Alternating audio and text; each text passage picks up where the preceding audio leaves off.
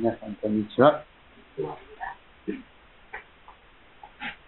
日は3月17日、2021年の3月17日ですが、ルカの福音書29回目、命のパラドックス、命の逆説、こんな題をつけましたが、ルカの9章18節から27節を味わっていきたいと思います。えー、パラドックスという言葉がありますが、逆説と日本語では訳することができるかと思いますが、えー、一見すると反対じゃないの？と思うんですけれども、そうじゃなくて、その反対なことが、実は、えー、とても大事だっていう、えことなんですけども、えー、命のパラドックス、それは自分の命を救おうと思う者は、それを逆に失ってしまいますということです。で反対に、私たちのために命を捨ててくださったイエス様のために自分の命を失う者がいるとすれば、その人がその命を救うことができる。こんなパラドックス逆説なんですけども、そのことが語られたルカ9章18節からのところに伝えていきたいと思います。いつものように視聴近接で4つの部分に分けました。木の部分は18節、19節。さて、イエスが一人で祈っておられたとき、弟子たちも一緒にいたと。当然のことですが、イエス様はよく祈る方なんです。特に十字架へと向かっていくとき、祈りなしで十字架に向かうことは不可能だったと思います。イエス様でさえもできることなら、その苦い杯を取り除けてくださいと、最後まで祈られました。でも、御心の通りになさってくださいということでしたけども、えー、本当に祈りこそが、イエス様が、えー、本当に辛い方に向かっていく原動力で一人で心を集中して祈っておられたとき、弟子たちもその周りに一緒にいました。特別な12人の弟子たちにはイエス様は祈る姿を日々見せておられたと思います。弟子たちはイエス様が本当に真剣に祈ってらっしゃるんだという毎日のイエス様の祈る姿を見ながら3年間ほど寝食を共にしていったわけです。でそんな中でイエス様は彼らにお尋ねになったと。こんな問いかけです。群衆は私のことを誰だと言っていますか？まず人々のこと、周りの群衆たちが私のことを誰だと言っていますか？という、こんな質問でありました。弟子たちは答えます。バプテスマのヨハネだと言っています。あの洗礼者ヨハネ、一世を風靡した多くの人たちが、そのバプテスマのヨハネさんから信を受けていらっしゃいます。エリアだという人たち、昔の預言者の一人が生き返ったのだという人たちもいます。様々な、えー、憶測が行き交っていた。えー、そんな、えー、状況でありました。そんな答えを引き出した後に、章の部分、イエス様は、今度は、改めてこんな風に問われます。イエスは彼らに言われた。あなた方は私を誰だと言いますか他の誰かさんが私をどう評価しているかではなくて、今度は皆さんが、あなたが私をどう見ていますか？私をどう、え誰だと言いますか？そんなふうに尋ねていただいたんです。非常に革新的な質問です。イエス様を誰だと、え認識するかによって、え大きく、えこの命と死が分かれております。そんな中で、シモン・ペテロが答えます。神のキリストです。まさに精霊によって解き明かされた真実を彼はまっすぐにシンプルに告白することができました。信仰の告白です。イエス様あなたはキリストです。そしてイエス・キリストということになっていくわけなんですけども、神のキリスト、神様のメシア、神様の救い主ですとはっきりとペテロはイエス様に対して申し上げることになります。ルカの福音書はその後ですね、21節からこんな言葉が続きます。するとイエスは弟子たちを戒め、このことを誰にも話さないように命じられた。今言ったことは誰にも言わないようにね。絶対言わないように。ということで、えー、口止めをして、でそして、こうおっしゃるんです。22節。そして人の子。イエス様はご自分のことをよく人のことを、えー、紹介されていきますが、つまりイエス様のこと、ご自身のことですが、人の子イエス様は多くの苦しみを受け、多くの苦しみを受けなければならない。そして、長老たち、大将たち、理法学者たちに捨てられ、捨てられていく。そして殺される。そして三日目に蘇らなければならないと語られた。そんな受難から復活へと向かう、その、これからイエス様が辿っていかれる大変な苦難の道を予言的に語っていかれたのでありました。毎年、イースターの日程が変わってしまいますから、あの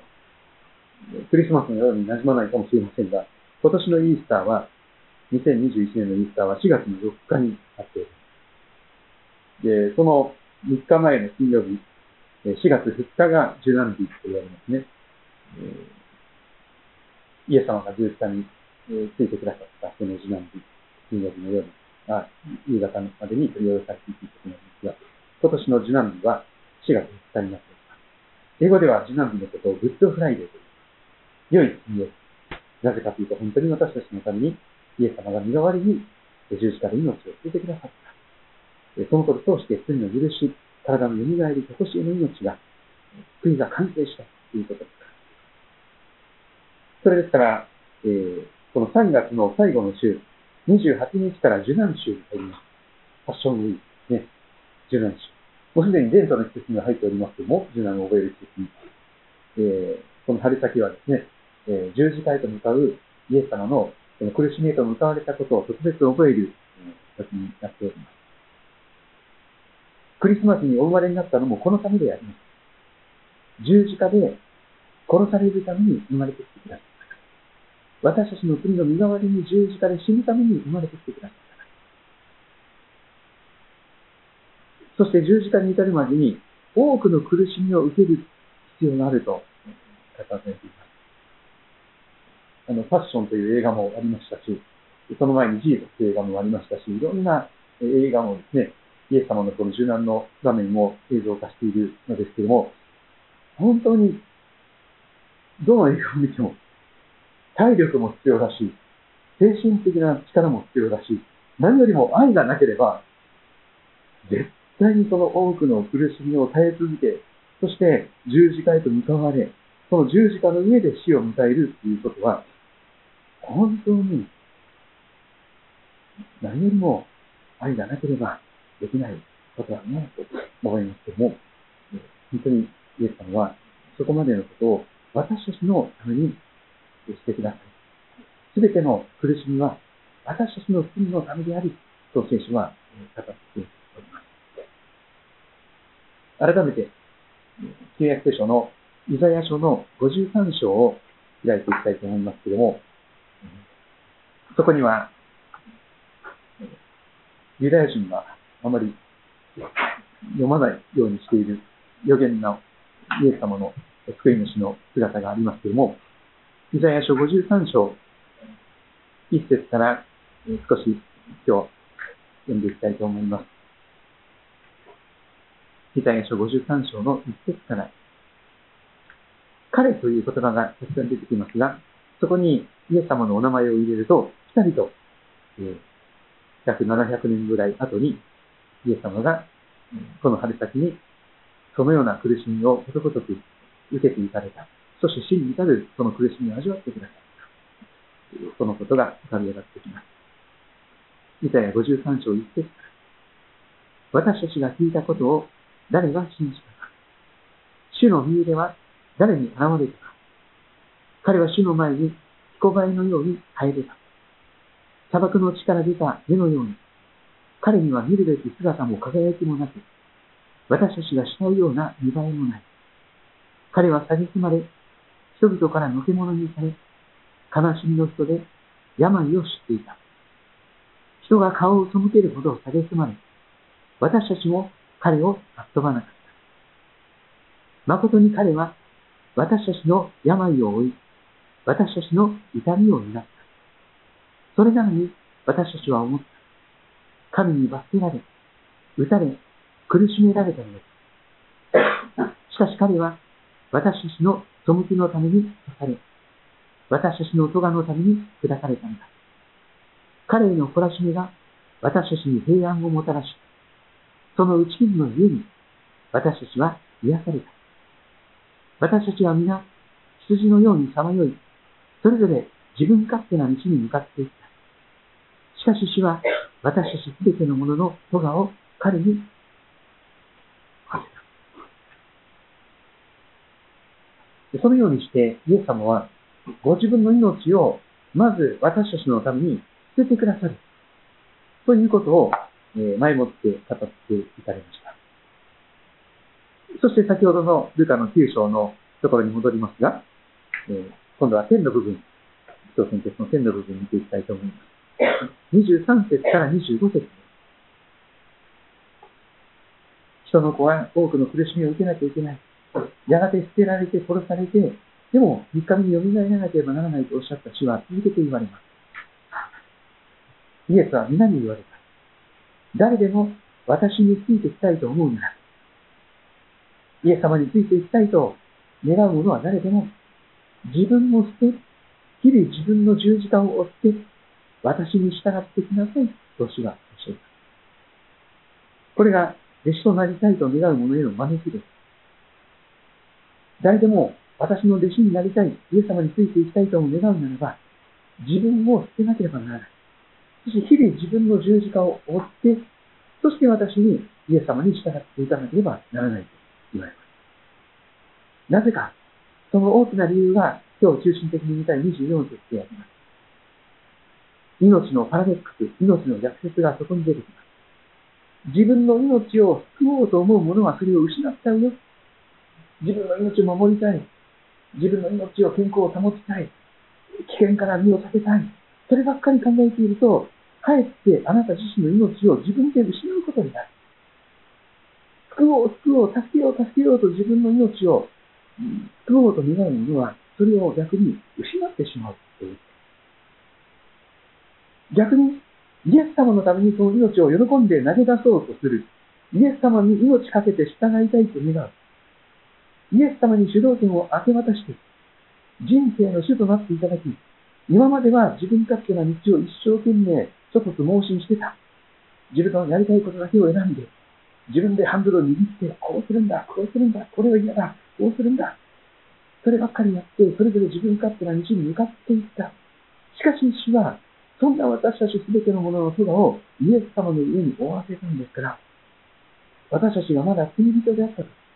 自分勝手に神様に背を向け続けて、自分の道を進んでいたときに、イエス様は、そんな私たちのために十字架で命を捨ててくださった。失ってくださった。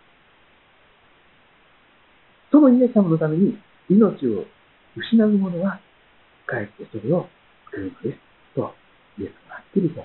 その霊的な原則、命のパラドックスを教えて。イエス様のために命を捨てる者、イエス様のために命を失う者こそ、誠の命を得ることがそして25節も有名な招きの言葉でしょう。人はたとえ全世界を手に入れても、野心を持った人は全世界を手に入れようと考えるでしょう。グローバル企業なんていうのはそういう最たるものでしょう。世界のトヨタとか、世界のアマゾンとか、世界のアップルだとか、いろんなことで、もうすべての世界中の金融財宝を自分の手の中に入れようといたします。しかし人はたとえ全世界を手に入れても、自分自身を失って損したら、一体何の意義があるのか、何のご利益があるのか、何の意味があるのか、意味がありません。たとえ本当に全世界を手に入れようとし、自分が死に扮して、機械につながれて、コードにつながれて、そして死を待つばかりのその機械音の中で、ベッドに寝たままで使っているならば、何の、何のご利益が、何の利益があるでしょうか何も。そして、すべての手に入れたものは、この地上を去るときには全部置いていかなければなりません。どんな宝石も、どんなアクセサリーも、どんな株も、すべての預金残高、全部置いていかなければなりません。不動産一生懸命手に入れて、ローンで借りている家や建物も、全部置いていかなければなりません。たとえ全世界を手に入れても、本当の命をあなた自身を失ったら、全く意味ないですよね、と、イエス様は改めて私の人生を問うてくださっています。東日本大震災から10年の節目を迎えておりますから、改めて振り返る時がそれぞれに与えられているかと思いますが、ある日突然、大切なものが全てなくなってしまうということがあり得ます。自分自身も、ある日突然自分のお通しになってしまうということが、ほとんどの場合そうでしょう。本当に、あそうなる。しかしその時に、イエス様のために命を失っているならば、イエス様に命を預けていらっしゃるならば、かえってあなたのその命を救うことができる。地上の命だけではありません。神の命、永遠の命を受け取ることができるものになるという。それはまさに復活の命です。イエス様は確かに十字架で殺されました。すべての人が葬られるお墓に埋葬されました。しかし、3日目の朝、イースターの朝早く、イエス様は死から蘇られて、死に打ち破られて、そして今も生きておられ。復活の命に満ち溢れておられる方であられます。その復活の命を、イエス様のために命を失い、自分の命を失うならば、かえって最高の命をいただくことができる。そのような形で救いを受けることができると語っています。結論の部分ですけども、